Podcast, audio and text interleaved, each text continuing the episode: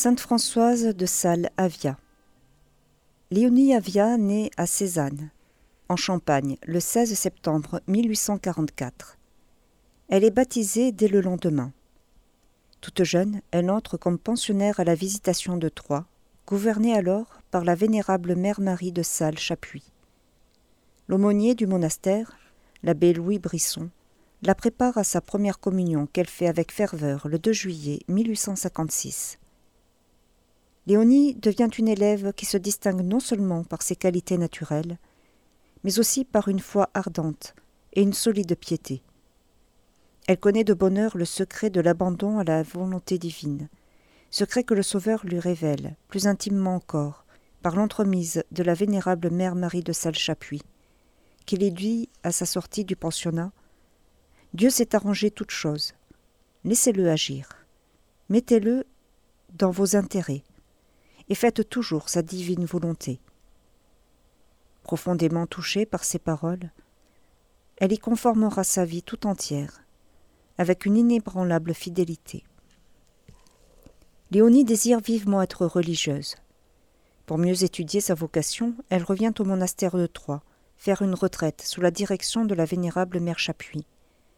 Pendant ses jours de grâce, elle comprend que Dieu l'a choisie pour être le premier plan de vigne que le père Brisson est appelé à enraciner dans le champ du père de famille, pour répandre l'esprit de saint François de Sales dans le monde, par l'éducation et la protection de la jeunesse. Léonie répond aussitôt à l'appel divin, sans considérer les incertitudes et les difficultés de ce chemin inconnu. Dès lors, elle se donne généreusement à la mission d'apostolat qui va lui être confiée.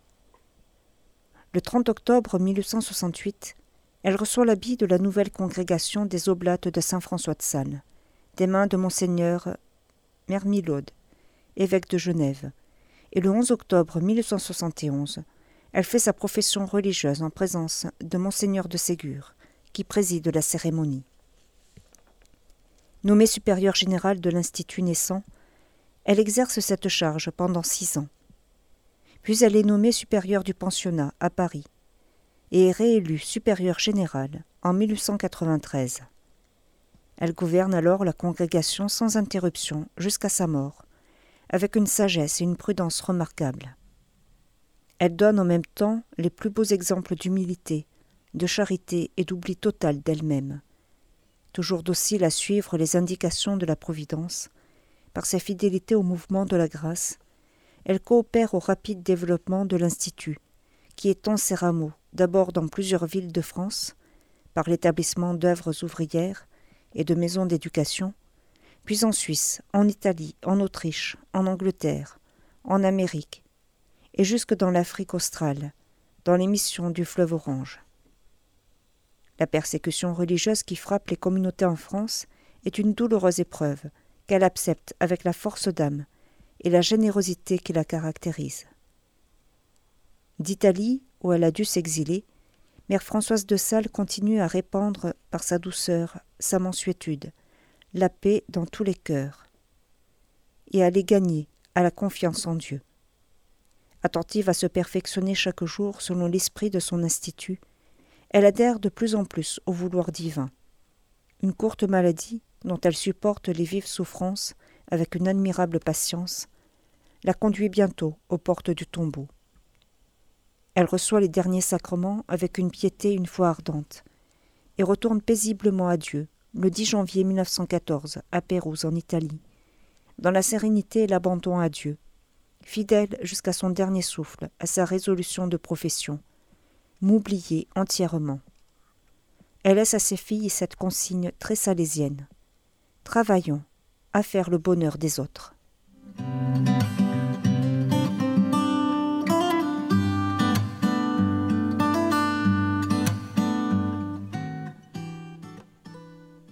À Rome, au cimetière de Calixte sur la voie appienne. En 314, Saint Miltiade, pape. Originaire d'Afrique, il fit l'expérience de la paix rendue à l'Église par l'empereur Constantin, mais violemment attaqué par les partisans de Donat, il s'appliqua avec prudence à rétablir la concorde. Saint Paul, ermite en Thébaïde, aussi appelé Saint Paul l'Anachorète, 229 342. À Nice, en Cappadoce, peu avant 400, Saint Grégoire, évêque, frère de Saint Basile le Grand, remarquable par sa vie et sa doctrine. Il fut exilé hors de sa ville sous l'empereur Arien Valence pour avoir confessé la foi orthodoxe. À Jérusalem, en 417, Saint Jean, évêque, qui au temps des controverses sur la doctrine orthodoxe se dépensa beaucoup pour la foi catholique et la paix de l'Église. A dit dans la région de Vienne, vers 463, Saint Pétrone, évêque, qui mena d'abord la vie monastique dans l'île de Lérins. À Constantinople, vers 471, Saint Martien, prêtre, qui s'appliqua à orner les églises et à venir en aide aux pauvres. À Limoges, dans la région aquitaine, en France, Saint Valère, qui choisit de vivre dans la solitude.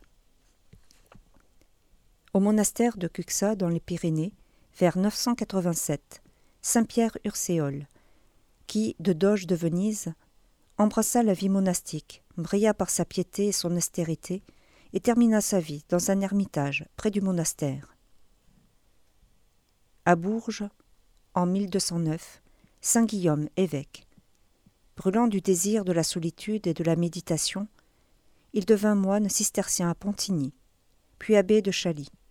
Enfin promu à l'évêché de Bourges, il ne relâcha en rien l'austérité de sa vie, ni ne changea d'habit, et se distingua par sa charité à l'égard du clergé, des captifs et des miséreux. À Madrid, en 1918, la bienheureuse Maria Dolores, vierge, qui donna un témoignage admirable de charité, en allant au plus près des personnes de la plus basse condition dans la société de son temps, surtout dans les faubourgs des grandes villes, et qui suscita l'Institut des dames catéchistes pour l'annonce de l'Évangile aux pauvres et aux ouvriers, en même temps qu'à leur promotion sociale. Et je vous invite à découvrir les autres saints dont il est fait mémoire aujourd'hui sur le site internet L'Évangile au quotidien.